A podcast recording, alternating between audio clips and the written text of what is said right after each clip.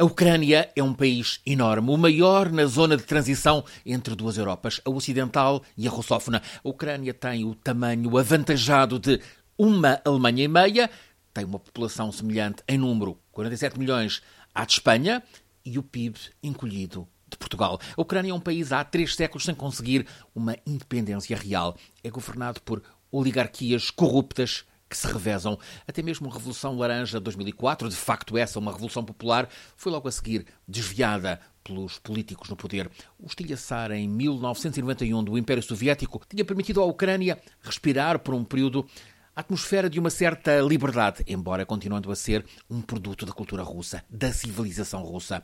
No mundo dos negócios, a Ucrânia nunca deixou de falar a linguagem de Moscou. A Ucrânia é muito devedora a Moscou. A Ucrânia que é o quinto maior consumidor mundial de gás, depende muito do gás russo. Muitos ucranianos preferem voltar-se para Moscou, mas há também muitos que se querem agarrar à União Europeia. Não há números rigorosos, mas admite-se que seja meio por meio. Em 2010, o pró-russo Yanukovych chegou ao poder depois de derrotar a pró-ocidental Yulia Timoshenko, ex-primeira-ministra condenada a sete anos de prisão num processo político manipulado que tem todo o desenho de um ajuste de contas entre rivais políticos. Timoshenko tinha sido a heroína da Revolução Laranja, aclamada como movimento libertador e de afirmação da independência da Ucrânia. Timoshenko foi presa, a Europa protestou, mas não foi além disso. Mesmo assim, muitos milhões de ucranianos continuaram a sonhar com a Europa. O próprio Yanukovych, talvez para tentar escapar, aparecer como uma marionete do Kremlin de Putin, fez insistentes manobras de aproximação à União Europeia. Yanukovych, talvez até com mais abertura à Europa do que uh, o que se pensa, uh, tentou concessões europeias, mas até em coisas aparentemente simples, como por exemplo a dispensa de vistos para os ucranianos entrarem na Europa, esbarrou na absoluta intransigência europeia com Berlim à cabeça. Nas negociações eram prometidos fundos para o desenvolvimento da muito endividada Ucrânia, mas na hora da verdade nada se concretizou. A Ucrânia confrontava-se com o dilema sobre o alinhamento privilegiado, a Rússia ou a Europa.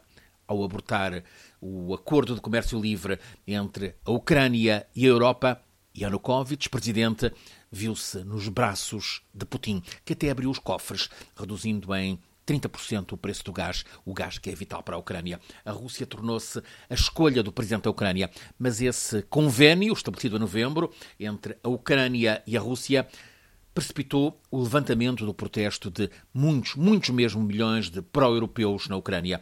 O protesto, que foi inicialmente pacífico, cresceu com uma vitalidade, com uma organização surpreendentes. Ao fim de três meses, subiu agora ao nível de guerra civil. A Praça Maidan, a praça de uma independência que de facto não existe, é o lugar central do confronto entre, por um lado, as forças do regime, a polícia militarizada, e os que o contestam. E entre estes, nas barricadas de Kiev há de tudo. Há estudantes, gente nova, também gente de meia e de muita idade. Há homens, mulheres, há antigos combatentes do Afeganistão, peritos na guerra e na guerrilha. Há grupos de extrema-direita, armados, há de tudo. Idealistas, mas também oportunistas.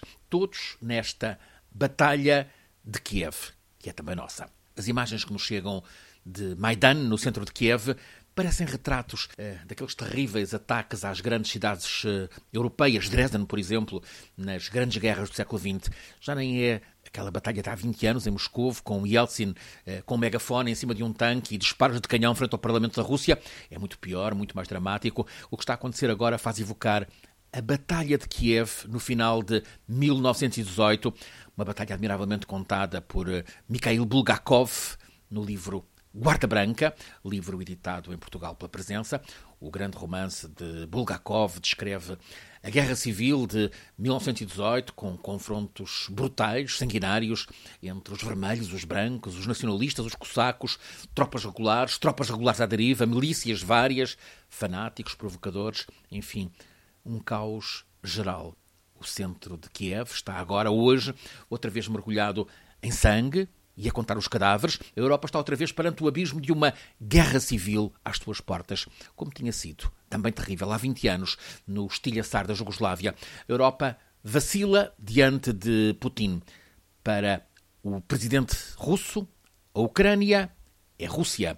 Se a Europa rompe com Putin, em volta da Ucrânia, rompe também para os outros dossiês críticos, com a Síria à cabeça.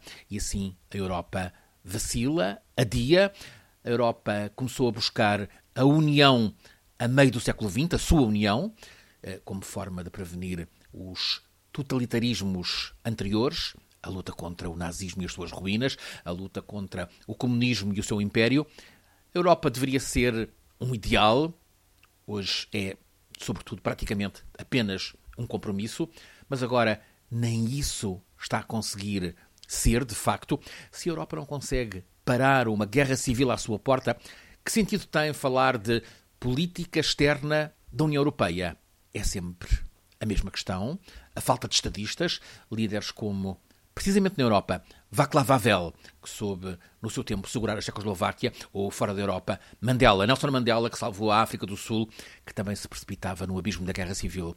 Falta a esta Europa um compromisso de paz, de paz no coração, solidariedade, fraternidade e saber saudar a Ucrânia como uma das pontes entre a Europa Ocidental e a Europa Russa.